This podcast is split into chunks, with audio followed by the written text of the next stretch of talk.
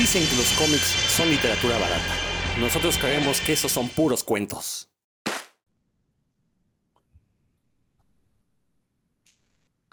Y de nueva cuenta, ese momento en el que vamos a hablar de cómics, de películas, de series, de cosas ñoñas, de cosas que le gustan a la gente interesada en estos temas de cultura infravalorada. Yo soy Rodrigo Vidal Tamayo, les doy la más cordial bienvenida a Puros Cuentos, su programa favorito de estos temas. Ya hablando en serio, eh, mucho gusto de estar aquí de nueva cuenta hablando de estos temas que tanto nos apasionan con los sospechosos comunes. Paso a presentarlos, aprovechando que ya estamos aquí. Héctor McCoy, ¿cómo te va? ¿Qué tal, Rodro Vidal? Amigos de Puros Cuentos que nos escuchan. Pues yo tuve que acudir a mi biblioteca particular para hablar del tema, el tema de hoy, pensando en que tenía mucho material y cuál, este, pues, me, topé este compader, porque la verdad es que apenas tengo un puñadito de libros del autor del que vamos a platicar hoy. Así es que, bueno, pues a ver qué sale.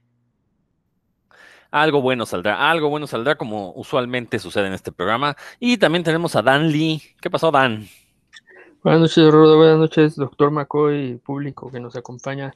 Pues aquí pasando una noche oscura y sin estrellas, como le gustan a la persona de, una de las dos personas de quien hablaremos hoy. Pues ya para no hacerles el suspenso más largo, más pesado, este programa lo vamos a dedicar a las figuras de Stephen King, pero no nada más Stephen King, sino también por añadidura a su hijo Joe Hill, bueno, que tiene el nombre de, el nombre de Bloom, ¿no? Como dirían los franceses, disculpen mi mal francés.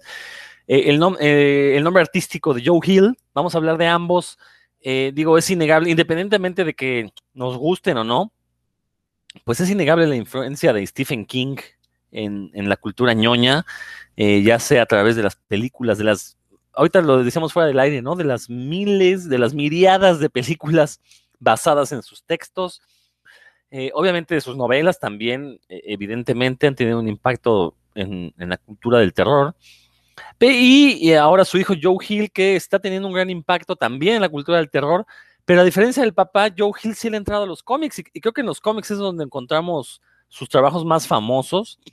Eh, ahorita lo vamos a platicar. No nos vamos a limitar a sus libros o cómics, también vamos a hablar de películas, de series que se hayan adaptado eh, eh, basadas en el trabajo de alguno de estos dos autores. Digo, consideramos, yo en lo personal no soy muy fan de Stephen King. Eh, de hecho, voy a ser sincero, no he leído ninguno de, sus novelas, no, no, no, nunca me han atraído, la verdad, no he leído ninguna de sus novelas y los pocos cuentos que he leído de él no me han gustado, entonces yo lo que pienso, mi lógica retorcida me dice, pues si un cuento no puede escribir un cuento que me haya gustado, pues las novelas, la verdad dudo que vaya a suceder, habrá quien me diga, no, pero una novela hay más desarrollo de personajes, de situaciones, sí, quizás, pero simplemente los temas no me atraen. La única que sí quisiera leer es la de eso, que por ahí tengo en su idioma original. Eh, la leeré en algún momento porque son de esos mamotretos de mil páginas. Desgraciadamente Stephen King y la eh, es víctima de la industria gringa que paga por palabra, entonces como ya es garantía de venta, pues le dan permiso de que escriba lo que se le antoje y que dure lo que se le antoje. Y pues son novelas muy, muy largas, pero bueno, ahorita vamos a discutir algunas de esas cosas. Yo me voy a, creo que yo en lo personal me voy a basar más en Joe Hill, conozco más de su obra, me gusta más y ahí me voy a clavar más. Pero a ver, Héctor, ¿tú qué piensas de este autor, Stephen King? Ahorita decías que segundo tenías muchos libros y que ahora no. No, me di cuenta de que creo que he visto un poquillo más de sus películas que sus libros. Y es un autor, Stephen King, que a mí se me llama la atención, pero como bien dices, nada más a veces de ver sus tabicotes, sí, como que sí le doy la vuelta. De chavo, este, pues compré algunos de sus libros, y ya tiene rato que luego, cuando me doy la, vuelta a la librería, este, digo, bueno, pues a ver qué hay de nuevo. Y sí, eh, sí se ve que le pagan bien y bonito, porque además, no solamente por palabra, por ejemplo, en estos libros de La Torre Oscura, son no sé cuántos volúmenes, cinco o seis, ni idea y son pero sin chonchos, ¿no? Este, fácilmente como si te quieres este, asomar eh, de, un... A ver qué está pasando en una ventanita, pones un libro de esos y sí, te vienes el tercer piso, una cosa así, porque sí están, sí, están gruesos. Entonces, eh, les digo, de chavo sí, sí me compré algunos y todavía hoy, eh, el otro día caí en la cuenta de que una de sus novelas que de chavo me asustaba mucho, nunca la había leído, que es esta de Sam, Slot. Este, Salem Slot es una película de, de vampiros.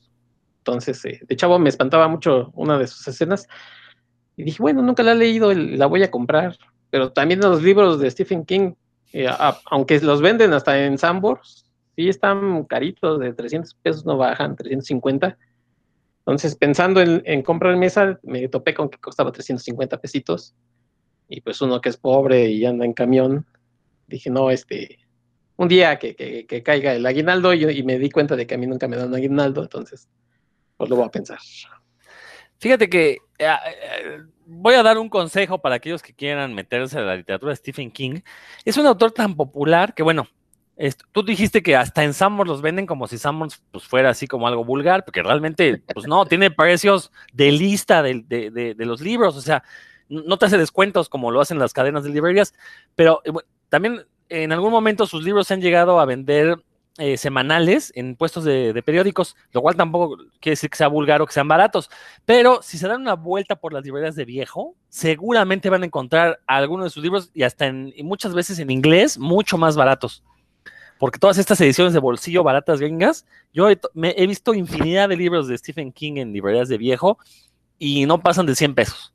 Entonces, bueno, si le quieren entrar al idioma original, y también están las versiones en español, también te las encuentras usadas mucho más baratas. Entonces, este consejo les doy porque su amigo Rodrigo soy, por si quieren entrarle a la obra de Stephen King. Digo, lo bueno de que sea un autor popular es que hay un montón de ediciones de cualquiera de sus novelas, de, con tirajes bárbaros, pues siempre va a haber excedentes. Entonces, ahí les dejo, les dejo este tip para que vayan a buscar.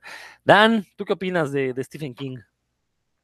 Primero, su, suscribo lo que acabas de decir, Rodrigo, siempre en cualquier librería de viejo, de, ya sea de Donceles o las de Quevedo, la que quede cerca del hogar de ustedes, ahí van a encontrar un libro de Stephen King a un precio bastante menor que en cualquiera de las, bueno, especialmente que la tienda que mencionó Héctor, pero también que en algunas de las otras librerías, porque, eh, porque ya lo dijo Rodro, ¿no? nada más. Entonces, por si les interesa, ahora que no compren cualquiera, porque así hay un, un montón que que la verdad no son, no son muy buenas. El mismo Stephen King en algún momento dijo que, que él es al, a la literatura lo que McDonald's es a la cocina, ¿no? O sea, que, que no, no vas a, a encontrar si algo delicatecen, pero pues sí, ahí te vas a entretener un rato y los niños van a poder jugar en lo que tú comes. Yo creo que básicamente eso quiso decir. Pero bueno, yo la verdad a Stephen King hay, muchos, hay muchas cosas que, que admiro de, de, ese señor como persona y como escritora de las dos cosas. Primero, como vamos a hablar como persona, creo que tiene una disciplina férrea para escribir, o sea, tiene, escribe ocho, horas, diarias, aunque no tenga nada que decir, pero escribe ocho horas diarias. Eh, aparte toca el bajo, o sea que también se ha dado su chance de, de tener un otro hobby artístico. Y pues si uno lee su biografía, se cuenta que la verdad le costó muchísimo trabajo eh, llegar al lugar en el que está, ¿no? Trabajo, así, o sea, ha trabajado mucho ese, ese vato. Y eso pues, siempre se le admira. También la forma en la que se, se recuperó del accidente tan horrible que tuvo cuando lo, lo atropellaron ahí en, la, en una carretera cerca de su casa, que le destrozaron las piernas y demás, y pues con un montón de fuerza de voluntad ahí para su fisioterapia y también terapia psicológica y demás, pues lo sobre, sobrellevó y lo, está mejor ahora. Y bueno, también es, fue alcohólico en su juventud, inclusive dice que no sabe ni cómo escribió Cuyo, ¿no? O sea que aquí la conocemos como Cujo, que no sabe ni cómo la escribió porque estaba totalmente metido en el, con el diablillo del alcohol. Entonces hay, bueno, como, como persona tiene varios eh, aristas que, que, yo admiro y también como escritor me parece que es un narrador que prácticamente, prácticamente o sea, es súper hábil, ¿no? Es, es muy, muy hábil, puede narrar lo que le dé la gana. Así, eso es lo que yo opino del señor. Tiene, es muy bueno para construir personajes y generar atmósferas y, para generar ideas. Lo que sí ya no me gusta para nada es cómo las resuelve o los tratamientos que les da a veces a las ideas, ¿no? Eso sí. Pero bueno, creo que, por ejemplo, pongo un ejemplo de una novela que se llama en inglés The Stand y a mí me parece que lo pusieron en español Apocalipsis, que es muy, muy buena, tanto la idea, el desarrollo y la estructura que le da la narración, pero llega como por ahí el 70% de la novela que ya, ya llegó, ya dio lo que tenía que dar y al final se va eh, casi literalmente al demonio porque ya no sé si, si no supo cómo resolverla o, o qué, pues es, es de una pandemia, ¿no? Que ataca al mundo y cómo están, cómo están resolviendo los sobrevivientes. Y al final, pues no, la verdad, yo sé haber sabido que iba a terminar así, mejor no, no lo había terminado de leer y como, y como esa me ha pasado con muchas otras cosas que he leído de él, entonces, este, yo creo que o sea, llega el momento en el que no, no termina de estructurar sus, sus, historias. Y entonces creo que lo admiro más como narrador que como lector, ¿no? Como lector sí llega, llega, prefiero leer textos de. No, las novelas cortas sí son por lo general buenas. Se ve que ahí sí sabía dónde iba desde que arrancó. Eh, y eso obviamente ayuda mucho, ¿no? A que el texto sea más conciso. Eh, pero bueno, es lo que puedo decir de él. Creo que sí tiene varias, varias cosas que, que son admirables y pues sin duda que ha impactado muchísimo, ¿no? En todos los, lo que he escrito desde los 70 hasta, hasta estos días, la cultura popular, ¿no? ¿Quién no conoce al payaso eso? O, o las escenas, las escenas famosas de Carrie, ¿no? Y, o cuando te dicen que no entierras a tu mascota en un cementerio indio, ya sabes todo por qué, ¿no? ¿Por qué, a qué se refieren. Ese tipo de cosas, pues por supuesto que han impactado. Y como ya mencionaron ustedes también, su paso por los cómics ha sido muy, no se puede comparar con, con su paso por el cine y la narrativa, pero sus cosillas ha hecho que valdrá la pena mencionar. Sí, no, es innegable el impacto que ha tenido ya, o sea, ya es parte de, la cultura popular, ¿no? Este, creo que de las primeras referencias que hubo en Los Simpson fue a película, a, novelas de, de, Stephen King, y yo siempre he dicho, si ya saliste en Los Simpsons es porque ya eres parte de la cultura popular, al menos las primeras 10 temporadas, ya después empezaron a meter a cualquier hijo de vecina eh, y cosas que ya no eran tan, tan impactantes, pero bueno, eh, lo cierto es que Stephen King pues es una institución en la literatura. Estoy tratando de recordar, y, no he podido hacerlo, este, hay una película que vi en Netflix el año pasado, eh, tampoco me acuerdo mucho de la película, no era tan buena, pero el papá, eh, bueno, uno de los personajes es una familia, este, el papá es escritor, el hijo tiene también ganas de ser escritor y el hijo es muy fan de Stephen King. Y hay una parte en la película en la que dice que esto no es una novela de terror, que eso es más bien una novela que habla sobre eh, el rito de paso de unos púberes para convertirse en adultos y todos los sucesos, o sea, obviamente las cuestiones del payaso que infunde miedo, pues son todas estas metáforas de los problemas que tiene este grupo de, de púberes desadaptados para poder convertirse primero en adolescentes y después en adultos, ¿no? Entonces, eh, se me hizo muy interesante, por eso es que quiero leer eso, como mencionaba al inicio, porque dice, no, o sea, sí tiene algunas escenas de miedo, pero pues es como la vida misma, ¿no? Tú, en tu vida vas a tener algunos momentos en los que vas a sentir miedo, aunque no haya un monstruo ahí enfrente, simplemente, pues hay situaciones de, de terror en la vida propia.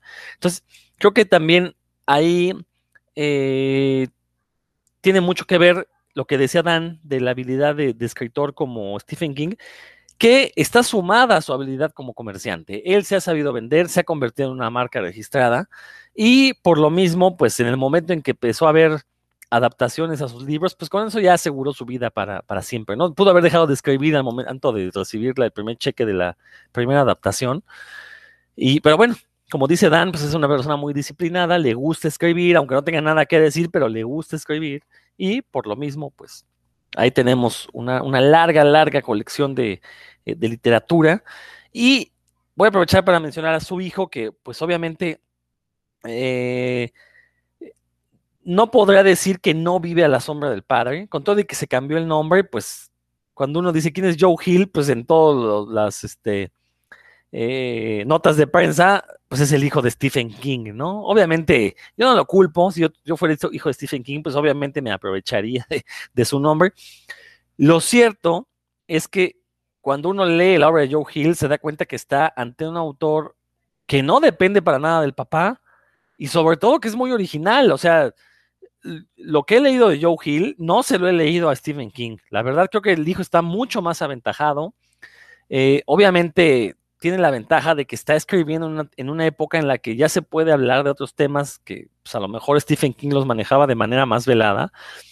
Eh, en particular, la novela Nosferatu de Joe Hill es una metáfora terrible sobre el abuso infantil, muy triste la novela, o sea, es muy terrorífica, pero también lo deja uno con el estómago hecho nudo por cuando te das cuenta que está hablando de abuso infantil, es, es, terrible la novela, ¿no? No he querido ver la serie porque he recibido por ahí varios malos comentarios, la verdad no me, prefiero quedarme con el buen sabor de la novela.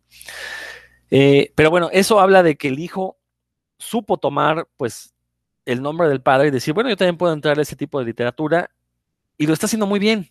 Creo que tenemos este eh, ahí, bueno, afortunadamente Joe Hilton es joven, lo que no quiere decir que tenga una corta carrera, ya lleva varios años eh, escribiendo cosas, tiene unos cuentos también bastante interesantes, tiene una colección de cuentos que se llama El traje del muerto, que vale la pena por original, porque no todos los cuentos son de terror, hay mucha fantasía oscura, hay, unas cosas muy surrealistas, entonces vale la pena echarle un ojo a la obra de Joe y ahorita lo vamos a ir desmenuzando.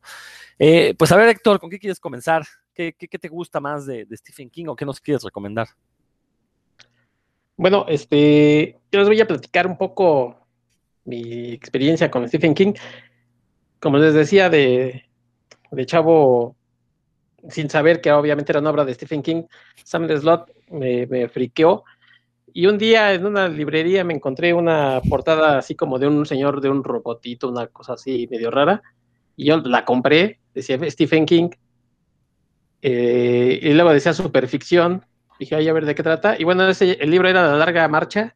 Es una historia sobre unos chavos que se meten a un concurso donde tienen que caminar, caminar, caminar, caminar hasta que aguanten, ¿no?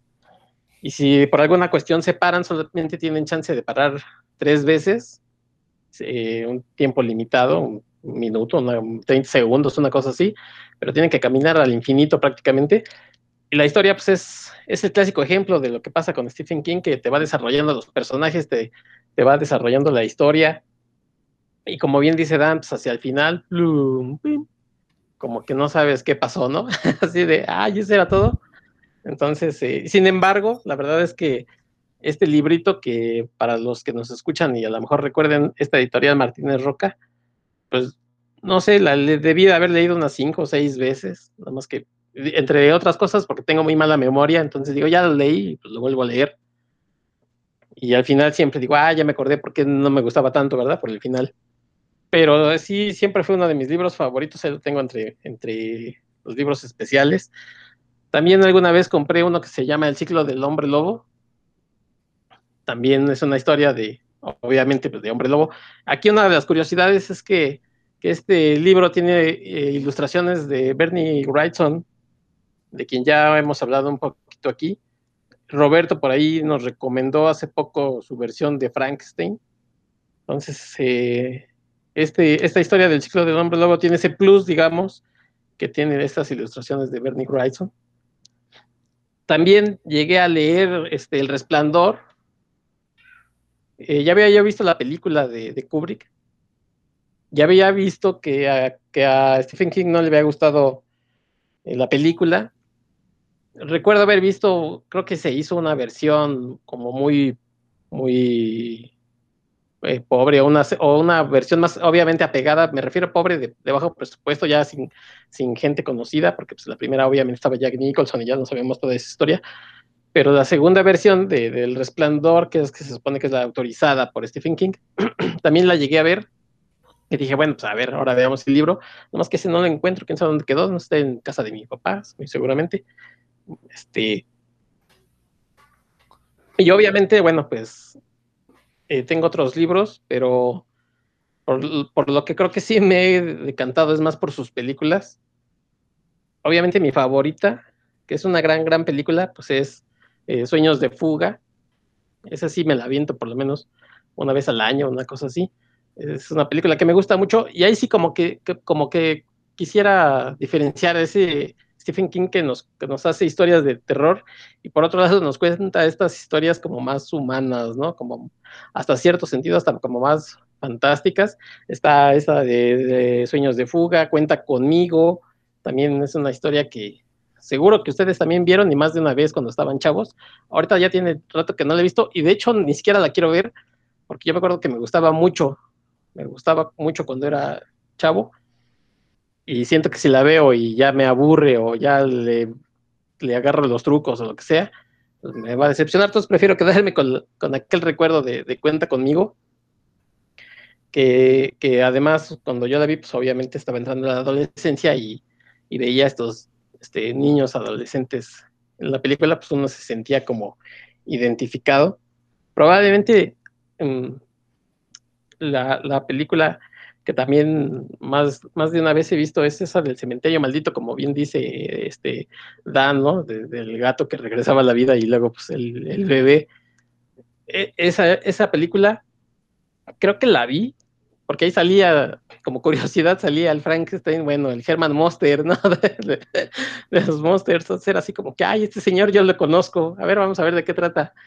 Y moles, pues, eh, digo, es una, una, historia muy sencilla, porque Stephen King es así como muy, te va planteando hasta cosas como simpáticas, muy sencillas, y de pronto, ¡zas! ¿no? Te da el, el, el trancazo, hasta eso es, tiene como su maestría para para irte platicando como historias que te van envolviendo, envolviendo, y de pronto te, va, te da un golpecito ahí, un gancho al hígado.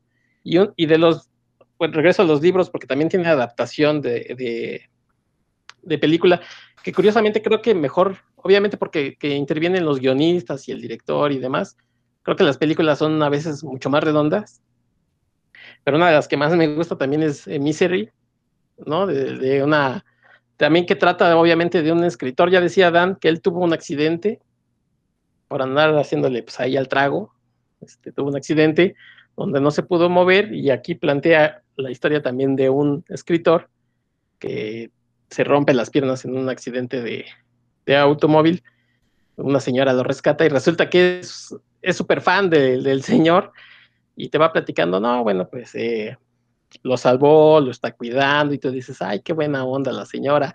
No, hombre, yo creo que, que Misery es también como un guiño a, a estos eh, fans que, este, y bueno, ni tan guiño, ¿no? O sea, es una crítica así velada de, de que los fans cuando nos ponemos este, en plan hashtag, ya saben, ya saben, Restore, ya saben, así de, yo lo, yo lo tengo que ordenar porque me lo deben, ¿no? O sea, se tiene que hacer porque yo lo digo. Y así en esta, en esta historia de la enfermera que, que le ordena, el señor ya no quiere, eh, escribía una, una, serie de libros y dice, pues voy a matar a mis personajes, ya, ya me cansé de esos libros. Ah, no, lo escribes una historia que a mí me guste y además casi, casi este, dedicada a mí, entonces, la historia, la verdad, cuando uno la pues, sí te atrapa y te estás leyendo ahí la señora, y otra vez, otra vez hacia el final, como que te deja, te queda de ver, ¿no? Así dices, ay, ¿por qué, señor Stephen King? Obviamente, creo que, que estamos ante un escritor que sabe, que sabe eh, crear todos estos mundos, le, le, le encanta de, describirlos, todo lo que sucede, te, te desmenuza las acciones de sus personajes pero hacia el final creo que siempre es donde se, se desinfla porque, porque ya es como, como, como un maratonista, yo creo que, que corre, ¿no? Y, al final agotó todas sus reservas y faltando 10 eh, metros a la, a la meta, ya, ya se le acabaron las, las fuerzas y ya no sabe más que ponerle fin porque ya, ya, ya el sprint final, lo, lo, lo, todos los demás lo rebasaron y él dice, bueno, llego porque llegué, pero hay veces que sí, no, no, no, no, Su, sus libros, sus finales, sí, sí dejan que desear. Y obviamente me compré aquel libro de Mientras escribo, que, es como una biografía, pero además tiene una parte donde él da consejos sobre cómo escribir, ¿no? Es muy, muy buen libro. Da esos truquitos. Si a cualquiera que, que quiera escribir y, y haya leído algo de Stephen King, sabe que el señor, eh, obviamente digo los finales, pero sabe que todo lo demás lo hace muy bien. Entonces, si algo tiene que decir y algo tiene que compartir sobre la escritura, ese libro es, es de los recomendados para, para cualquiera que quiera entrar a la, a la cosa de la escritura. Rodolfo. Oye, Héctor, una duda. Esta, sí. novela, esta novela de la larga marcha, ¿Cuál? Esa la escribió bajo el seudónimo sí, de Richard Bachman, ¿no? Exactamente. Igual y, que este, el sobreviviente, bueno, el Running Man. Running Man, que es la película eh, con Schwarzenegger. Con Schwarzenegger, que no tiene nada que ver, pero sí. ah, no, no, no es de un reality sobre donde corren. no. Fíjate o sea, que sí, pero no. Ajá. Mencionas algo interesante, ¿no? Esto de que has visto más películas que, que, haber leído. O sea, hay que entender algo también. Es mucho más fácil ver una película, te sientas hora y media, dos horas, te enteras más o menos de qué va la historia. mientras que leerte los libros de Stephen King, pues, o sea, no- digo, sabemos que nos gusta leer y sabemos que hay tantísimos libros y tan poco tiempo, entonces, pues, Sí, pues hay que valorar, ¿no? Y sobre todo porque muchas veces eh, la película lo hace mejor que el libro, ¿no? Está el caso este de, de Mist, que hasta el propio Stephen King dijo que el, fi- el final de la película es muy superior al, que él le puso, le pudo poner. Este, y de Seguramente. Mist, de Mist, que está considerada una de las mejores películas de, de terror de, pues, los últimos 30 años, fácilmente, ¿no? Este, es noventero de los 2000, ¿no? Por lo menos de este siglo sí es, y es de las mejores películas de terror de este siglo, creo que no me dejarán mentir. Entonces, pues sí, yo estoy contigo, también he visto muchísimas de sus adaptaciones, la verdad es que la gran mayoría no me han gustado, pero bueno, pues es mucho más fácil ver eso, ¿no? Entonces, este, bueno, y, y también lo cierto es que el seudónimo de Richard Bachman, digo, sí son novelas con un corte un poco diferente, ¿no? O sea, no es Stephen King, no es el mismo Stephen King de cuando filma como Stephen King. ¿Tú qué nos puedes decir? Sí, eh, lo que pasa es que Stephen King la gente lo relacionaba un poco con el terror, con el horror, ¿no? De, de Carrie, les digo, de esta de Misery.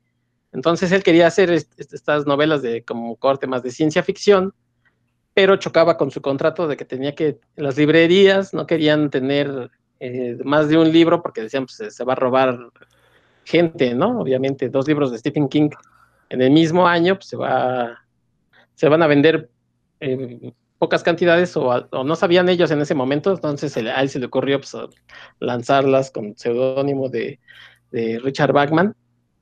Y pues obviamente también tuvo mucha, mucha popularidad sus libros. Pero sí ti- tienes razón, o sea, son más corte de ciencia ficción. Estos dos son totalmente, aunque sí le notas el, mismo saborcito, porque les digo, Stephen King tiene un estilo que, nadie más tiene, ¿no? Este desarrollo de los personajes, de la, de la, historia que te va, que va contando y al final, entonces dices, ah, ¿quién escribe así? Este, pues Stephen King. Obviamente, él, él al seguir escribiendo sus cosas, yo creo que él mismo se programaba estas historias de, bueno, pues ahora, si les gusta el terror, pues voy a escribir terror y cuando tenga otra cosa que decir, los voy a escribir de, de esta manera. De hecho, y, también tiene sus cuentos estos, donde, de donde sacaron, pues, este, Sueños de Fuga, sacaron, les digo, Cuenta conmigo, esta que aquí le pusieron Milagros Inesperados, que también es una película, pues, la verdad tiene sus partes sensibles, ahí uno que tiene corazón de, de pollo, este, sí, sí le saca la lagrimita ahí con esta de la milla verde. Seguramente ustedes también, amigos que nos escuchan, pues han visto esta película con Michael Claire Duncan en, paz descanse y Tom Hanks. Bueno, Rodro seguramente odia a Tom Hanks, pero y por eso no la ha visto, pero este pero de que es una buena película, este no, pero es una si, si no odias, a, a, Tom Hanks. Sí, sí odio a Tom Hanks. Eh, la verdad es que esa película medio mundo me la ha recomendado. Simplemente a mí no me atrae, pues, y no porque sea Stephen King, simplemente como que ya sé de qué va la historia y no me atrae, pero tengo que verla, sé que tengo que verla. Este, digo, es uno de mis pendientes en esta vida. Este, como tú dijiste con Zack Snyder, la veré en el hecho de muerte para que se me haga eterno mis últimos minutos. No, ¿no? y Este, además sí es una película también como de tres horas, ¿eh? Sí, también. También. Sí. No, muy bien. Este, eh, bueno, diste muchos ejemplos de, de eh, obras famosas de Stephen King que no son terror, no es el caso de Cuenta conmigo. Eh, bueno, Misery, que es un tipo de terror, bueno, más thriller, ¿no? Más suspenso, más. No, no es sí, este es más miedo psicológico. Así. Ajá. Sí, es una cosa más psicológica. Entonces, bueno, este, excelente, excelentes recomendaciones, este, y sobre todo la nostalgia, ¿no? De que leíste a Richard Bachman en, en las ediciones de Martínez Roca de la colección Gran Superficción, que son Sí. objeto de, de colección ahora mismo, ¿no? Este, Ya el, libro ya, ya está más amarillo que este que cualquier periódico de aquellos tiempos. Ya aún así vale, aún así vale. Sí, Va, muy bien. Dan, ¿tú de qué nos quieres hablar? Pues voy ahí como en un poco en orden, voy a empezar en, en la, con lo que he leído en narrativa, luego un poquito de lo que vi en cine y de ahí a, a lo que he encontrado de cómic. No, hoy, no, como les Perdón, comento, Dan, o sea, que Dan, sí, sí, Te, te propongo algo. Menciona primero lo de narrativa y si quieres después hablamos ya de películas un poquito y entre todos, ¿va? Órale. Perfecto. De narrativa, la verdad es que he leído muy poco de él, porque, bueno, comparado con lo que, con lo que ha publicado, ¿no? Eh, he, leído de los que, el primer libro de La Torre Oscura, que no entendí nada, una colección de noveletas o de novelas cortas. Más bien yo creo que son cuentos largos que se llama Todo Oscuro sin Estrellas, que la recomiendo muy ampliamente. Te, incluye tres, este, tres historias muy, muy, muy bien contadas, muy bien llevadas. Eh, de, no tienen, las, estas historias tienen entre, alrededor de no, no, no, menos, como 160 páginas más o menos cada una. Entonces me parece que es una, una medida muy buena para las historias de Stephen King porque no se, no se extiende de más. Eh, la, bueno, la hora del vampiro, ¿no? Que, que Salem Slot, que, decía Héctor, que también se me hace que está muy larga. Eh, Apocalipsis, que ya les mencioné, bueno, yo leí como con el título de The Stand. Eh, Los Ojos del Dragón, que también es de esas que junto con la chica que amaba a Tom, Lord, a Tom Gordon, que está muy bien el arranque y luego se desinfla por completo, no sé ni qué. el sobreviviente, que es así, bueno, es muy recomendable, es también del inicio al fin te lleva en un, de un jalón y con mucha atención. Y el, que, el libro que a mí me parece el mejor que, que, he leído de él, que es On Writing, que es el que decía Héctor, de, mientras escribo, está, creo que es lo mejor que ha escrito, este, bueno, ni siquiera de lo que yo he leído, lo que mejor escrito de Stephen King, que es un, una parte biográfica y otro un tanto como de tips de, de su teoría de la, de la narrativa, que es muy, muy nutricia en realidad. ¿no? Pues es, un, cuate que domina, como les comentaba, como narrador, es, no, sí, ese es muy, muy bueno, él puede escribir lo que quiera y sí, creo que es, es bueno pues, saber, ¿no? Cómo le hace o qué, cuáles son sus, sus, técnicas y sus tips, que aparte generosamente puso ahí sin, sin ambajes. Y pues eso en cuanto a, a libros, no sé si comento de una vez películas, Rodrigo, que tampoco es que haya visto así tantísimo. ¿no? Ahorita, ahorita platicamos de películas. Sí quisiera que, eh, platicar un poquito acerca de, esta narrativa. Bueno, ya que ya dijimos bastante, ¿no? O sea, eh, los problemas a los que nos enfrentamos para leer a Stephen King, ya lo hemos dicho. Pero también quisiera añadir un poquito, ahora sí, a Joe Hill, porque insisto, creo que eh, e-, es un autor que no depende para nada del nombre del papá. Eh, quizás dependió de él pues, para abrirse camino en la industria editorial, para que se le diera publicidad como el hijo de Stephen King. Pero una vez que lo descubres, en serio, es una, dentro del terror moderno, creo que es una de las voces más originales que he leído. Eh, mencionaba yo la novela Nosferatu, una novela muy, muy violenta, muy grotesca, grotesca en el sentido de que nos gusta a los lectores de terror. Tiene sangre, tiene este eh, violencia explícita, es una cosa, y eh, les decía yo, es, una metáfora y una alegoría sobre el, abuso infantil, se mete con festividades eh, sacrosantas como la Navidad, las tergiversa, las vuelve una cosa horrorosa. Bueno, la cosa es que es una novela que de verdad tiene, tiene que leerse para, para, entenderse lo que digo, porque sí está, está bastante brutal, creo que esa es la palabra, brutal. Eh, digo, si les gusta, si son fanáticos del gore, ya sea en cine o en literatura, creo que Nosferatu es una buena. Recordar nada más que Nosferatu es la placa del, de un auto que sale en la novela, se escribe N-O-S 4A2, ¿no? Para que si la van a buscar, no, no se llama Nosferatu como la película, sino es este, eh, hay que cambiar los, los números. Y eh, decíamos que Stephen King no ha hecho cómic, a, menos que ustedes este, me, me desmientan, por ahí dice Dan que sí, o, o, o sea, ¿estoy mintiendo o me estás dando la razón? Sí, sí, sí, sí estás mintiendo, Rodrigo. Ah, a ver, échalo, échalo. Bueno, no hábilmente, sino más bien equivocadamente. Sí, pues él, él escribió, al menos que yo tengo aquí, o sea, directamente escribió el guion de, de la adaptación de Creep Show, de esta ah, película de, de 1982 él escribió el guion para el cómic, y si quieres ahorita, bueno, hablamos de ese, y también escribió cinco números de, los primeros cinco números de American Vampire, pues, estaban divididos en dos historias, una escrita por Scott Snyder y la otra mitad escrita por Stephen King. Y es ahorita ahí le echamos. Eh, el de Creep Show sí tenía la duda si se había sido el de él. De, de American Vampire no, no, sabía que él sí le había entrado. Fíjate, este, tanto que en Marvel le hicieron la corte y nunca pudieron tener un cómic escrito por, por Stephen King y DC fue quien lo tuvo, ¿no? Eh, bueno, bueno, eh, venía este comentario de que yo decía que no había escrito, ahorita ya Dan afortunadamente me desmintió, ha escrito pocos cómics, porque a diferencia de eso, su hijo sí le ha entrado al cómic de, de pleno. De hecho, este yo diría incluso que el hijo se volvió famoso gracias a un cómic llamado Lock and Key, eh, que le voló la cabeza a todos los fanáticos del terror, porque es un cómic muy, muy original. Como yo decía yo, o sea, no, no me voy a cansar de repetir, es un autor muy original y con Lock and Key lo demostró. Eh, es un cómic pues que combina el surrealismo con la fantasía oscura, con el terror, con el horror cósmico. La verdad es que es un cómic que sorprende porque nunca, o sea, es muy inesperado lo que sucede dentro de él, ¿no? Nunca te esperas. Cuando crees que la historia va a ir hacia un lado, pues no. El autor te da algo mejor de lo que esperabas. Y creo que eso, y, y aparte es un cómic que en toda su duración nunca decae. Cada uno de los tomos en los que está dividido, que son pues, los pequeños arcos eh, narrativos, cada uno te deja con ganas de más, incluso termina, y aunque tiene un buen final, te quedas con ganas de quiero conocer más de este universo de, de Lock and Key. Eh, recordar que tuvo una adaptación en Netflix que no le fue tan bien. Yo no la quise ver de entrada porque el primer arco se llama Bienvenidos a Lovecraft. Lovecraft es el pueblo donde viven eh, los personajes principales. Obviamente es una referencia a H.P. Lovecraft. Y por alguna razón en Netflix lo decidieron cambiar el nombre a Matheson, que también es un homenaje a Richard Matheson, un escritor de terror.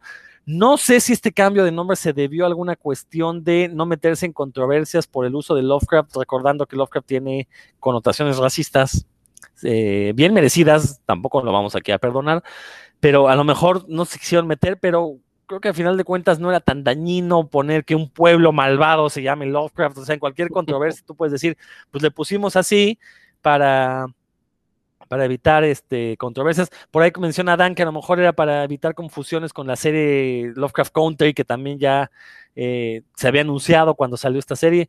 No sé, la verdad es que no ignoro por qué habrá sido este cambio, pero sí me parece un cambio sustancial porque el hecho de que el primer arco se llame Territorio, este, Bienvenidos a Lovecraft, da a entender por dónde va el, subtexto de, este, de este cómic, ¿no? Ahorita, bueno, este, Héctor, ¿tú ya leíste lo que aquí?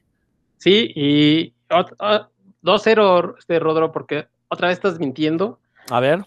La serie le fue bastante bien, de hecho se autorizó una segunda temporada y creo que hasta una tercera, así de un jalón. Espérame, espérame, ¿le fue bastante bien con quiénes? ¿Los fanáticos de del cómic? No, no, no, no, no, pero eso no, eso no quita que le haya ido bien y que la gente haya dicho, sí, sí, sí, va, vamos a seguirlo haciendo.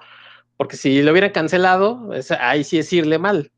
Bueno, tienes razón, te lo va a conceder. Yo lo decía porque, pues realmente, yo, me guío por las redes sociales. Nadie mencionó Locan Key. Yo no vi que ah, generara ruido. sigue ese puro ñoño, este, inconforme como yo.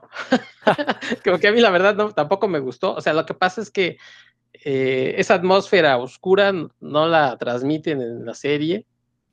Hacen, su, hacen un buen intento. Yo creo que en pos de abrirla a la gente, pues eh, le cambiaron algunas cosas, no de, no de los personajes ni de las situaciones, sino del tono. Aquí me parece que es un tono más fantástico que, de, terror, eh, como bien dices, eh, de este terror cósmico, de, de estas cosas que, sobrenaturales que suceden en este pueblo, aquí se me hace que es un le hicieron un poco más como de fantasía. Entonces sí cambia, sí, sí una vez que uno que, lee el cómic, sí lo sientes diferente y lo puedes decir. Ah, mm, mm, eh, agradezco el intento, pero yo sí esperaba algo más, más terrorífico yo estoy de acuerdo contigo que es una serie, o sea, el, cómic es una serie eh, que sí te impacta en, muchos momentos, pero también siento que la alargaron innecesariamente. Eh, hay, algunos eh, volúmenes que están obviamente centrados en los personajes y se agradece porque los conoces mejor, conoces las situaciones, pero de pronto siete volúmenes creo que a mí se me hicieron de pronto ya decir, ay, bueno, ¿cuándo va a acabar esto? Porque sentí que se estaba alargando innecesariamente. También lo entiendo, creo que era una cuestión ya de pronto de eh, económica, así de, pues tú síguele, o sea, si puedes y puedes extender la historia y se va a seguir vendiendo, pues tú síguele, ¿no? Es algo que creo que traen en la sangre el papá y el hijo, de si puedes extenderte y lo vas a seguir haciendo así de bien, pues síguele. El, el dibujo, por ejemplo, de Gabriel Rodríguez es muy, muy bueno pero también eh, no sé si por momentos a lo mejor se hubiera beneficiado por, por ir cambiando de, de dibujantes. Claro que una, una vez ya visto toda la serie en sí, pues dices, ah, qué bueno que la hizo él, es un gran, gran dibujante, pero quién sabe si se hubiera eh, beneficiado a lo mejor de cambiar por ahí de un poquito de estilo, de otro dibujante, no lo sé. Mm, les digo que son cosas que tienen el papá y el hijo de alargar. Siete volúmenes a mí me, me parecieron excesivos. A lo mejor hay por ahí unos, algunos que sí son unos eh, números de esos volúmenes que sí son increíbles, así de, "Uh, ¿y ahora qué va a continuar? Y de pronto siento que, que está, es, redundante, ¿no? Con lo que ya está contando y así de, oh, no, este, si en el próximo no resuelven, pues no sé hacia dónde va la historia. Y además, este, Joe Hill es un clon de Stephen King, si ustedes han visto sus fotos, y su papá es su clon, o sea, por más que se haya puesto otro nombre, nada más de verlo, le- le- a- a- más de una vez seguramente le dijeron, oiga, señor Stephen King, ¿cómo está, cómo le hace usted para verse tan joven? ¿No? Pero bueno, esa es otra cosa. Les digo que, que si, por ejemplo, Rodro, si tú quieres ver la, la serie de Netflix, creo que no pasarías del, del primer episodio. Yo la vi y sí la sentí un poco mm, desesperante en algunos casos porque de como ya sabía de qué, de qué iba, en algunos, eh, por momentos yo sentía que, que no me estaban dando lo que yo esperaba, pero probablemente sea culpa de, como bien dices, de los ñoños que ya leímos y que estamos esperando algo, como esta enfermera que dice, ah, no, si, si vas a escribir la historia, escríbela para mí. Así es, así es esta, esta serie de Netflix que uno quiere que sea exactamente un reflejo de la historia y obviamente aquí es, es eh, darle a un público mucho más amplio el que leyó el cómic, ya lo hiciste, ya lo leíste y qué bueno, pero aquí es creo que hablarle a un público más amplio y por eso aligeraron eh, y le, lo dieron la vuelta un poco más hacia, la fantasía. Pues te caeré, te caeré porque la verdad no, no, no pienso verla. Eh, la no, ya con lo pero fíjate, o sea, dices, sí, le fue bien, pero tú mismo me estás diciendo que la serie no es tan buena, o sea, hay que dimensionar, ¿no? El que algo sea exitoso no quiere decir que sea bueno.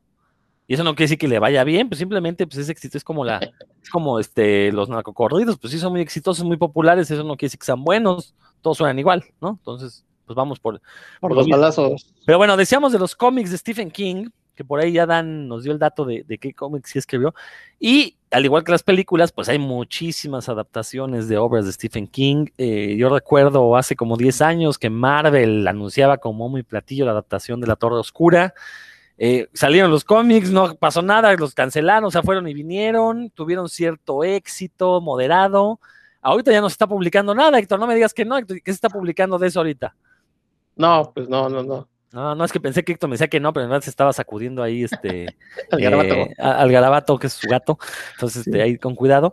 Pero bueno, eh, insisto, Stephen King no, no, no le ha querido entrar al cómic de manera eh, importante. Caso contrario, su hijo Joe Hill, que no solo tiene Locan Key, por ahí tuvo ahí un, un microsello, que ¿quién de ustedes quiere comentar eso? ¿Quién le sabe ahí? ¿Quién, quién? Tú, Héctor, ¿no? ¿Sí sabías cómo, cómo se llama el sello este de Joe Hill? Este, eh, House Hill se llama precisamente.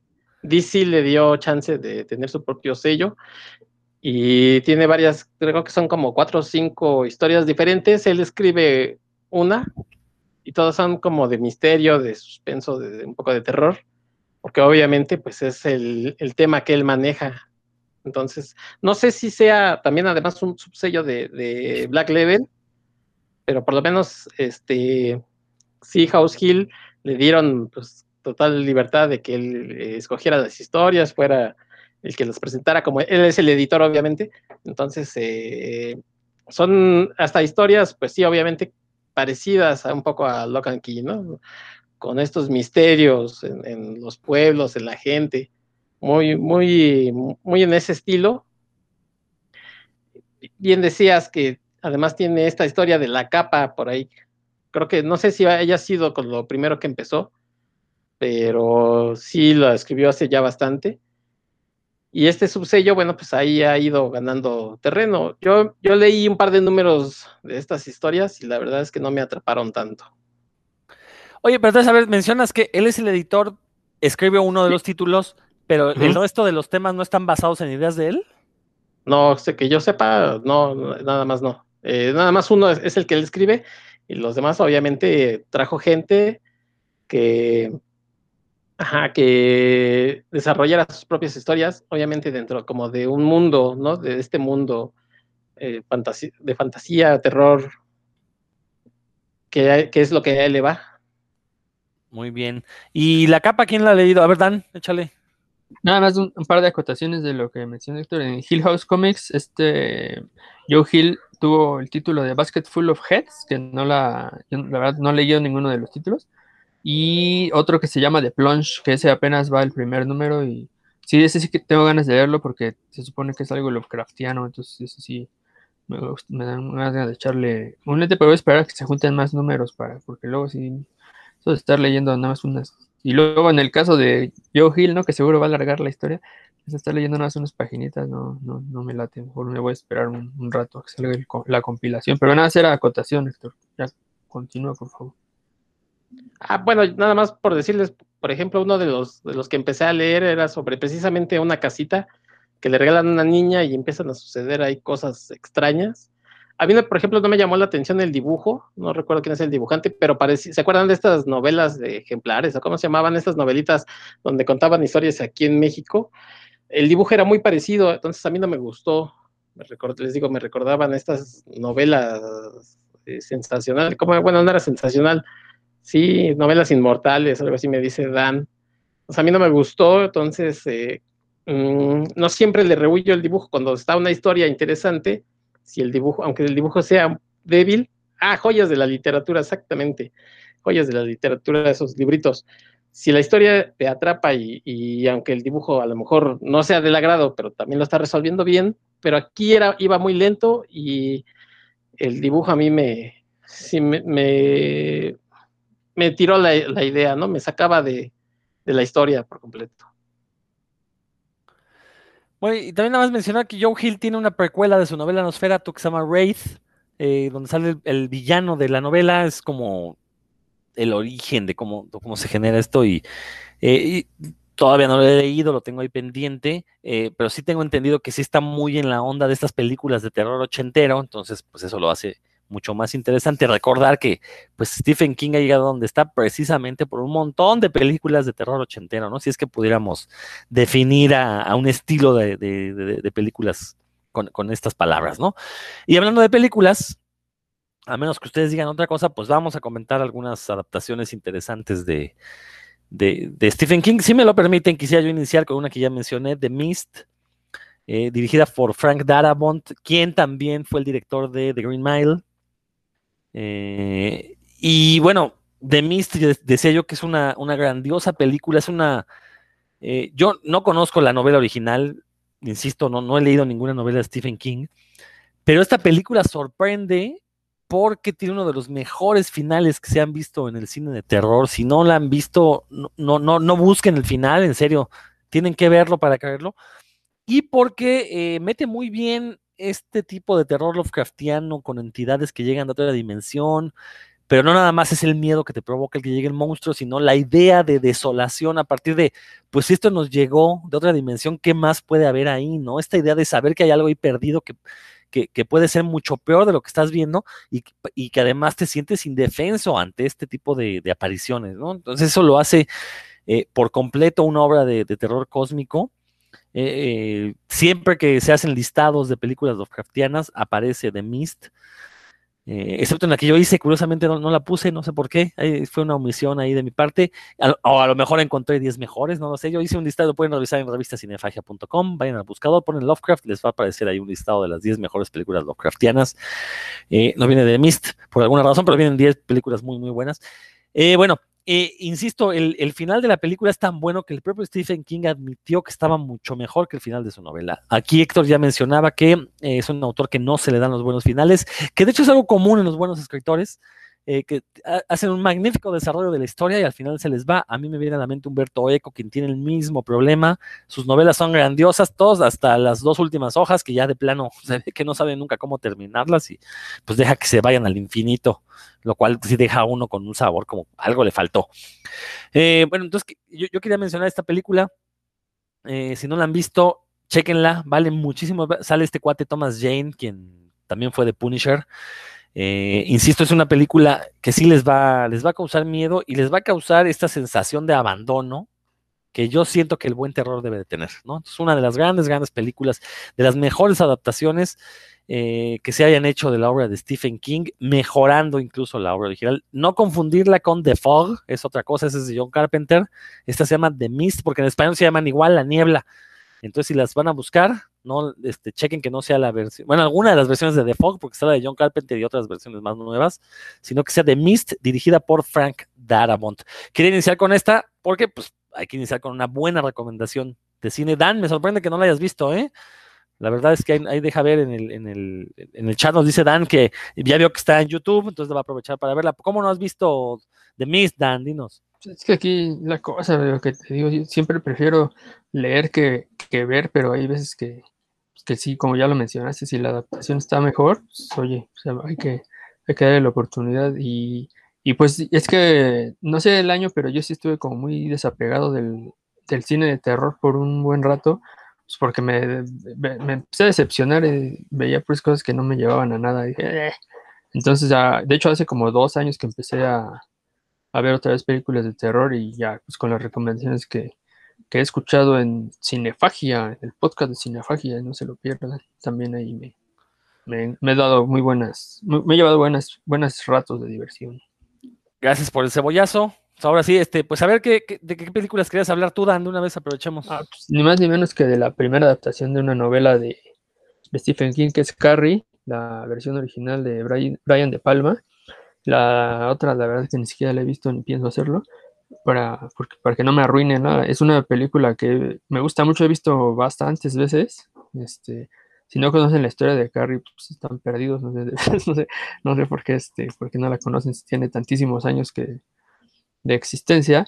Pero bueno, la versión original en la que de esta, de esta historia, sí, a me pues, la vi cuando era muy chico, ahí en una, en una videocaseta, y sí me, me impactó bastante la, pues primero la, circunstancia, ¿no? De, la, esta chica, cómo la, molestan en la escuela, cómo la cosa nada más porque no es del grupo de los populares y se le junta como otra vez con otra historia de, crecimiento.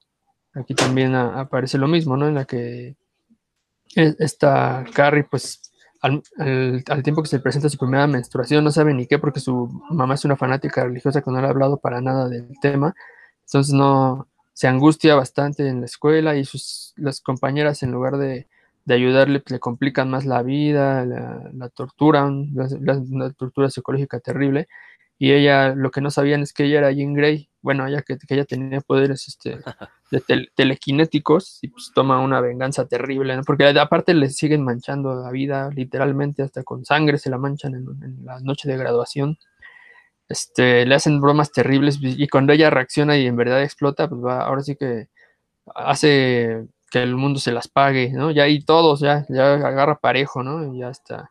Y luego cuando llega a su casa, la última escena que, que cuando se regresa a su casa después de tanta desgracia y espera que su mamá la consuele por una vez en la vida y no sucede, ah, qué bonita escena en, el cine. No sé, sí, fue cuando me terminó de, de choquear, ¿no? En aquellos años y, me, sigue gustando mucho, es una película que recomiendo, de mis películas favoritas del género de terror, es sin duda Carrie de Brian De Palma. Hay otras buenas que igual menciono porque pues, para quien le interese, que la, bueno, ya lo dijo, Misery, también la película es muy buena, muy, muy buena.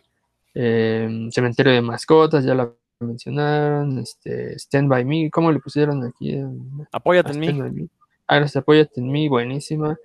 Y bueno, vi también de Chico Cristín, ¿no? Me gustó. Las versiones de eso, la, original. Y La Ventana Secreta, que a mí me gustó bastante. Bueno, y como soy escritor, ese, ese, tipo de historias con metaficción y demás me llama mucho la atención. Y esa de La Ventana Secreta también está bastante. Y, y basada en una novela corta, lo cual siempre, como les digo, esas historias generalmente le quedan mejor a Stephen King. Pues bueno, pero si me tuviera que quedar solo con una, sin duda con Carrie de Brian De Palma no me acuerdo la verdad si es del 76 o del 78. Creo que es del 78, ¿no? Porque la novela es del 76. Y ni que lo habían hecho el mismo año, pues ya sería. Estaría diciendo yo unas tonterías. Vamos a decir que es del 78 porque me equivoque. Este, pero bueno, si tuviera que quedarme solo con una, me quedaría con esa. Una muy buena adaptación. Entonces, supongo que ya la, la conocen, ¿no? Sí, claro que sí. Y nada más te quería yo comentar que el remake protagonizado por Chloe Grace Moretz no es malo, malo, pero si ya viste Carrie la original, pues dices, no tenía caso hacerlo, ¿no? Eh, y por ahí hay una segunda parte, Carrie 2, La Ira, que eh, tampoco es así mala, mala, mala, es un churrito, pero se puede, se deja ver, se deja ver, este, digo, añade un poquito más al mito de Carrie, entonces este, también, de, digo, si, son clavados de, de Carrie y quieren conocerlo todo, véanlas, no van a perder absolutamente nada. Héctor, perdón, hace rato no, te di la palabra después de The Mist, así que no sé si la hayas visto, no, no, si no. comentar algo, si no, este, si no oye, de, de, Carrie, hace rato decías que sobre eh, It, ¿no? Eh, sobre eso era eh, estos conflictos, digamos, de la pubertad de este grupo de, niños. Yo casi no, no, tengo aquí el dato a la mano, pero casi estoy seguro que alguna vez el, propio Stephen King decía que Carrie era sobre el inicio de, pues de la menstruación de, una chica. Entonces, bueno, pues por ahí también son como temas, ¿no? Que, que son como muy comunes, que los, los eh, dibuja de esta manera terrorífica, les va metiendo otras cosas. Este, yo me acuerdo haberla visto uy, hace muchos años y nunca la he vuelto a volver a nunca la he visto otra vez. Entonces, mmm, estaba yo muy chavo. Probablemente mejor ni la acabé de ver porque pues, en esos entonces sí era así como yo muy, sí, este, me impresionaban algunas escenas y nada, pues prefería irme a jugar con mis luchadores. Que, de hecho, en la nueva versión de eso, en la primera parte, también hay una escena con el personaje femenino, esta niña, eh, que también es una metáfora de la menstruación y también lo ponen en un contexto de terror. También muy buena. De hecho, esa primera parte de eso, el, la nueva adaptación, porque no es un remake, recordemos, no, no, no, no están rehaciendo la película, la, eh, la teleserie original, es una nueva adaptación del libro también vale mucho la pena porque deja ver más los conflictos psicológicos que tienen los personajes adolescentes, cosa que en la teleserie no recuerdo si los tenía tan marcados o no. La verdad es que la vi hace muchos años, es bastante malita, salvo la figura de Tim Curry como eso y dos o tres escenas por ahí, creo que en general es bastante fallida. Eh, en este caso me gustó más esta, que no he visto la segunda parte porque también en gente que confío me ha dicho que pues no vale la pena, tanto como, la, como fue esta primera parte. Que de hecho con la, esta teleserie original de eso pasaba lo mismo. Recordarán que cuando éramos niños se rentaba en dos videocassettes porque era así súper larga, ¿no? Y eh, sí. el, primer, el primer videocassette era muy bueno y te generaba mucho miedo. Y el segundo cassette era una basura así absoluta, ¿no? Aburrida, ya no pasaba nada. Al final pelean contra una arañota que dices, ya, ya estuvo, ¿no? No es spoiler, si no han visto la teleserie de eso, a estas alturas ya este, tiene algún problema, ¿no? Héctor, ¿algo que, este, ¿quieres comentar algo de esto? Sí, no, exactamente, que por ser una miniserie, pues era bien, muy, era muy larga y sí, cuando ibas al videocentro, tenías que, que, que, rentar los dos cassettes, ¿no? No te acababa nunca. Yo igual, el, creo que la caché alguna vez en la tele en aquellos años este, 80, este, pero tampoco la terminé nunca así, era así de, ay, el, payas, el payachito. no, no, nunca la terminé.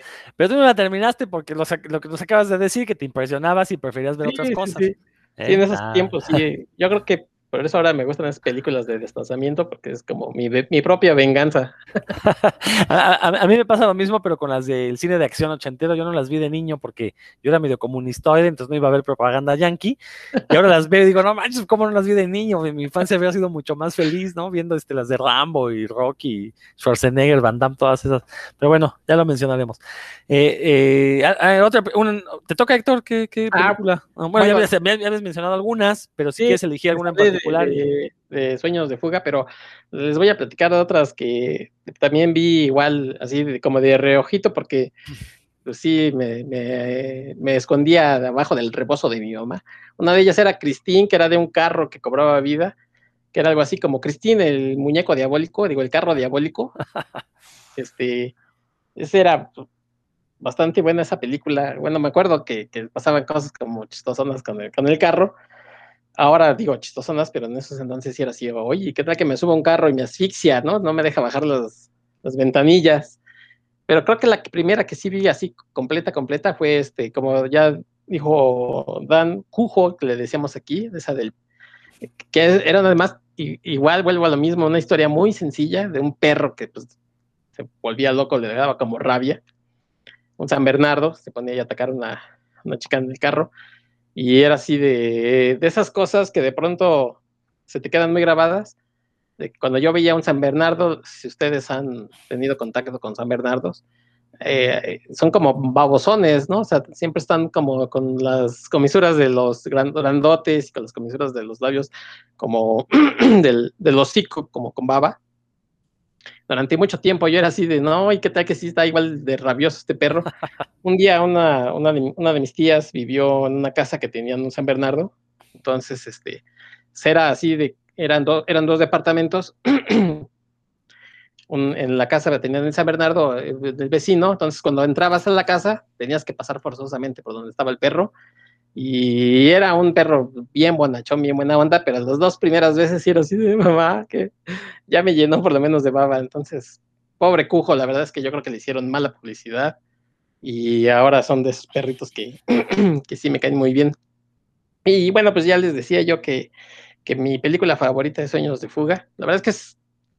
Ah, de Frank Darabont se te olvidó comentar que también fue el que hizo este Walking Dead, su primera temporada, él fue el showrunner y, y de hecho creo que él fue el que dirigió el, el primer episodio, una cosa así. Y él es el director de Sueños. Sí, dime. Es, perdón, no, no, tienes toda la razón. Y sí, decir que Frank Darabont es como el mejor adaptador de Stephen King, porque eh, tiene Sueños de Fuga, que es de Shawshank Redemption, también una, una película ya clásica eh, que eh, en el imdb.com no ha abandonado nunca el primer lugar de la película favorita de todos los que van a votar ahí. Desde que yo conozco IMDB hace ya casi 15 años o más, ha estado en el primer lugar. Eh, también dirigió The Green Mile y dirigió The Mist. Entonces se puede considerar sí. como el adaptador de Stephen King. Eh, perdón, Héctor. Sí, yo creo que, que le sabe precisamente sus eh, debilidades y fortalezas y las plantea muy bien, hace algunos cambios y lo plantea muy bien, lo retrata muy bien en el cine. Aquí en este caso, además, pues pone a grandes actores, ¿no? Tim Robbins y Morgan Freeman hacen una chulada de actuaciones. Y además aquí el final también eh, yo nunca he leído, creo que es un cuento, no sé si es una novela o es un cuento eh, donde está basada la película, pero aquí sí al final, sí es de esos también, les digo, de los que tienen, tenemos corazón de pollo, sí te saca una lagrimita de que se encuentran estos amigos, ¿no? Que vivieron ahí, en, estuvieron en la cárcel. Spoilers, ya les arruiné la película. Pero sí es una de esas películas que por lo menos una vez, este, yo sí me aviento, este, o si la encuentro, ahorita ya no ya no porque en la tele ya no tengo cable, entonces antes sí las pasaban seguido en, esos canales de, de, TNT, una de esos, si la veía, me la, me la, aventaba. Ahorita ya no, ya tengo televisión por, por cable, pero tengo la película y ahí es de las que están este, a la vista por, por cualquier cosa que la quiera ver, venga, la vamos a, a, ponerla. Yo creo que es mi película favorita de, de Stephen King y les digo, ni siquiera es una película con lo que se le asocia, así como de terror, de horror, ¿no? Es una historia muy, muy sencilla. Sí, eso es algo importantísimo, ¿no? Que estas dos películas de Green Mile y Shawshank Redemption, yo creo que son las películas más famosas basadas en Stephen King, que mucha gente luego no sabe, ¿no? Que precisamente porque no son de miedo. Y eso es lo interesante, eso habla de la versatilidad de Stephen King como escritor. Entonces, aunque no nos guste, es innegable el hecho de que su popular, popularidad se debe pues a que a esta versatilidad que ya mencionamos y pues al hecho también de que sabe por dónde llegarle a la gente con novelas como Misery, como Shawshank Redemption y con todas estas novelas que se han vendido como de terror, aunque insisto, a lo mejor muchas de ellas no era su intención ser de terror, simplemente tuvo algunos elementos así. Proba no es que probablemente además la, la, película más conocida, o sea que todo el mundo conozca o no lo conozca, sea El Resplandor, entonces eh, como es una historia ahí de locura, y de fantasmas en este hotel y cosas así, todo el mundo piensa que, que es el estilo, ¿no? De, de, Stephen King. Bueno, y recordar que Stephen King odió esa película, porque sí. le cambió todo, este... Perdón, ¿cómo se, se, me fue el nombre del director de Los Plandor? Stanley Kubrick. Eh, eh, Stanley Kubrick le cambió absolutamente todo y, y, siempre dijo Stephen King que eso no era su novela y tiene toda la razón. Stanley Kubrick hizo una obra propia tomando nada más algunos elementos base y a partir de ahí pues, se fugó al, al infinito. ¿No? Dan, ¿algo quieres comentar? Eh, ya, pues ya en cuanto a películas, no, creo que ya ya se ha dicho lo, lo más relevante. Pero ya nada más, entonces. Digo, ya para ir cerrando, ya para, ajá, ya para ir cerrando. Pero pues me voy, eh, voy a contar así muy brevemente su paso por American Vampire. Fueron los primeros cinco números nada más y como les comento, ese, como es, todo el mundo sabe, ¿no? Que esa es una historia que se- es principalmente escrita por Scott Snyder, en la cual se trata de presentar al- al- a los vampiros como una figura que ha existido en Estados Unidos prácticamente desde que se empezó a colonizar por parte de los, de los ingleses y que el vampiro americano ha tenido como algunas mutaciones, le voy a llamar así, y que es, diferente ¿no? al, al- al vampiro clásico con las debilidades y fortalezas que conocemos de- como del Drácula. Eh, y entonces, bueno, lo que hizo aquí Stephen King fue en realidad un paso muy corto porque el, número, los números en esa época se dividían en dos partes y eran como el 70% para la historia de, de Snyder y un 30% para la historia de Stephen King. Y lo que hizo fue como presentar el- las bases de, un- de uno de los eh, vampiros principales, uno de los más fuertes, y el, este, en una historia como del oeste, lo, lo capturan y, y ahí entre, entre que se escapa y, no, y tiene conflictos con la ley, eh, le, platica a otro personaje pues, las bases ¿no? de, de- de lo que va a ser el, como la forma en la que se comportan los vampiros de American Vampire. Básicamente eso es, no, no es así la, la super historia, pero sí tiene la ventaja de que no, no se extendió al infinito, ¿no? Sino que, son menos de cinco ejemplares, porque tenía el- como ocho páginas por ejemplar para presentar su, esta breve introducción del, del personaje este que traga, se la pasa tragando azúcar, este, este vampiro. Eso fue en American Vampire. Y en Creepshow, que es un, les recomiendo ampliamente, es, un, es una adaptación de, la- de una película que son cinco historias de terror con humor negro, al estilo de, la, de los cómics de la Easy, de Eerie o de Creepy, por eso se llama Creepshow, que los presenta ahí un, cadáver, no, no sabe si es un cadáver o qué es, pero es como un zombie, ¿no? El que presenta las historias y todo el tiempo está metiendo la cuchara ahí de, eh, está metiendo su voz para burlarse de los personajes, ¿no? Y para también como para eh, ir, eh, preparando las sorpresas que tienen las historias con, unos comentarios ahí de juegos de palabras y humor negro. Y pues más que terror en realidad es, es, es humor este, relacionado con, con, historias ahí medio eh, grotescas, ¿no? Básicamente es eso. Pero las historias están bien contadas también en, el cómic, son pocas páginas para cada una, son el cómic tiene cuarenta y tantas páginas y son cinco historias, o sea que no se darán cuenta que no son muchísimas. No, no es cierto, no me estoy equivocando. Son 20, 40, son casi 60 páginas de, de cómic para cinco historias. Pero aquí lo que sí subrayo es el dibujo de Bernie Wrightson, ¿no? Bernie Wrightson es un eh, autor muy, muy reconocido en el género del terror. Y aquí eh, lo, cuando aparecen los, los monstruos o, cuando los personajes de, se esperan de la situación en la que los puso el autor, sí, la verdad es que sí logran impactar. Hay una escena específica en la que hay, no les voy a decir mucho de las historias para no arruinárselas porque son cortitas, pero hay un monstruo específico que le muerde la cara a una, a una de los personajes femeninos y el dibujo es así impresionante, de veras parece que, que, que, lo están viendo en una, no en una foto, porque es, es, creo que es mejor que una foto, ¿no? El, no es realista, es simplemente impresionante lo, como lo hace Bernie Wrightson, que sí es un... Entonces creo que eso fue una muy buena mancuerna, le, le asignaron un muy buen dibujante a, este, a Stephen King y pues para hacer, es un paso breve pero sustancioso, es un cómic que sí recomiendo si les gustan ese tipo de historias, ¿no? Que como los de Eerie o el Creepy, que son cortas, siempre tienen un, un giro al final y con, con, humor negro, ¿no? No, no puro terror, sino con, siempre con humor negro ahí para que sí, les dé eh, la risilla nerviosa al, al, final de la historia. Entonces, si les gusta ese tipo de historias, recomendado. Y nada más recordar que la película fue dirigida por George Romero, nada menos y nada más que el papá del zombie actual, del zombie contemporáneo. Entonces eso también es un plus, ¿no? Entonces la película vale la pena, el cómic vale la pena, el dibujo, digo, Bernie Wrightson ya, o sea, aunque esté feo el guion de Stephen King, que no sé si esté feo, pero ya con tener el dibujo de Bernie Wrightson, ya con eso estamos del otro que igual, lado. Que igual como les, les decía, este, en ese libro del ciclo del hombre lobo hay unas ilustraciones de Bernie Wrightson, entonces probablemente Stephen King le, le dijeron, oye, te escríbete algo, ¿quién quieres que lo dibuje? Y, y, no dudaría que fueran amigos, y dijo, pues si lo dibuja él, Y porque sí, ya no es tan común que, que Bernie Grayson haga algo para estas editoriales. No dudaría no, que sobre todo estando muerto, pues está difícil. Bueno, este fue del 82, vale la pena Sí. decir, ¿no? Que este cómic se publicó en el 82 también. Ajá. Entonces, este, seguramente fue el que pidió a, a Grayson. No, seguramente. O sea, Bryson sí fue, fue reconocidísimo como un eh, dibujante de terror, ¿no? Ya hemos hablado aquí de su Frankenstein. Ya Roberto nos dio cátedra de su Frankenstein. Entonces siempre se le ha asociado. Ay, bueno, y aparte trabajó en Something. Entonces siempre se le ha asociado con, con el, con el terror a Bernie Wrightson. Y, y qué bueno, qué bueno que hayamos tenido un, un ilustrador de, de esa calidad. Pues bueno, ya llevamos bastante tiempo. Yo creo que ya ha llegado el momento de terminar este programa para no alargarlo más.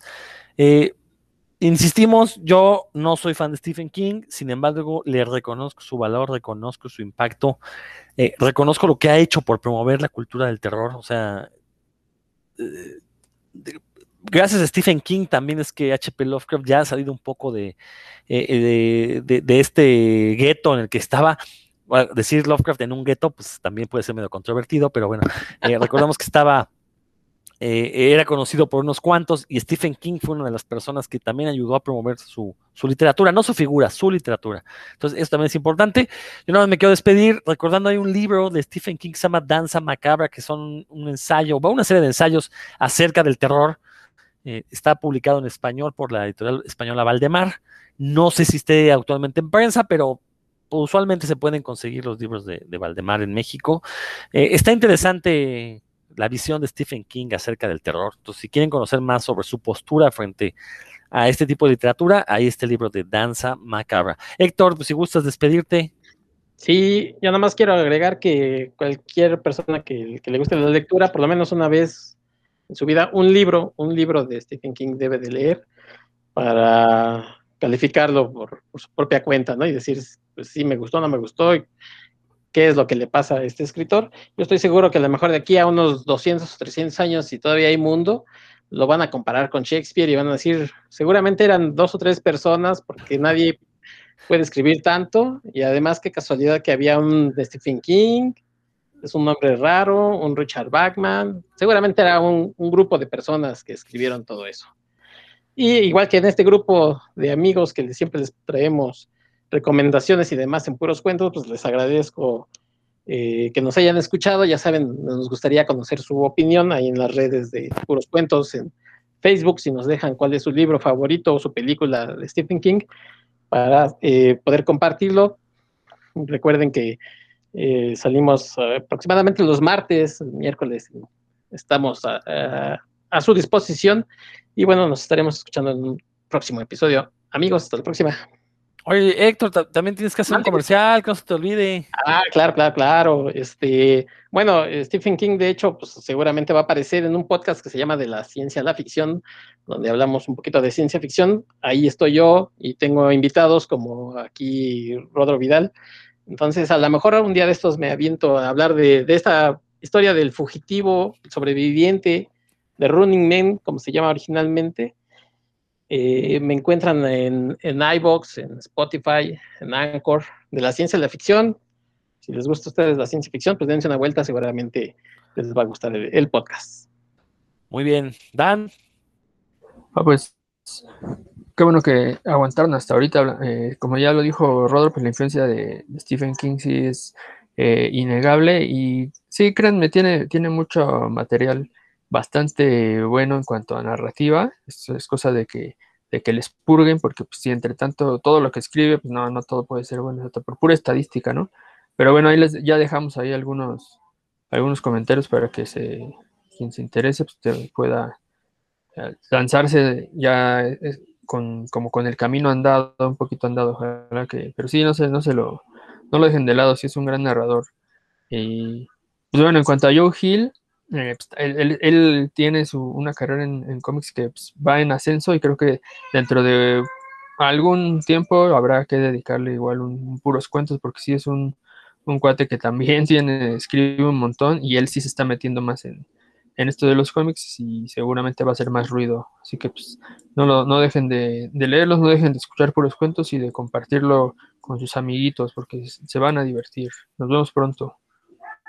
Fíjense que a mí se me olvidó mencionar a Joe Hill, la novela Cuernos, una novela también bastante original. No es tanto de terror, es una fantasía oscura más bien sobre un cuate que un día se despierta con un par de cuernos y resulta que la gente le confiesa sus deseos más profundos. Hay una película con Daniel Radcliffe. No es mala la película, pero no le llega en intensidad a la novela. Entonces, recomiendo que le entren ambas. Insisto, la película. Daniel Radcliffe a quien recordarán por Harry Potter, eh, es una persona que sabe elegir bien sus proyectos de películas, tiene cosas muy interesantes. Entonces, esta de cuernos eh, no desmerece, pero vale mucho la, la, la, pena la novela. Y bueno, yo también quiero invitarlos en este programa de puros cuentos, lo encuentran en el canal de Revista Cinefagia, ahí está el podcast de, de revistacinefagia.com y hace poco se le dedicamos un par de programas a las adaptaciones de Stephen King al cine, no fuimos exhaustivos, son demasiadas, simplemente mencionar aquellas que fueran más relevantes, entonces lo pueden encontrar en este mismo canal, Revista Cinefagia, más abajito se van y por ahí están las dos partes de eh, podcast de Revista Cinefagia dedicado a Stephen King. Yo soy Rodrigo Vidal Tamayo, nos estamos escuchando próximamente.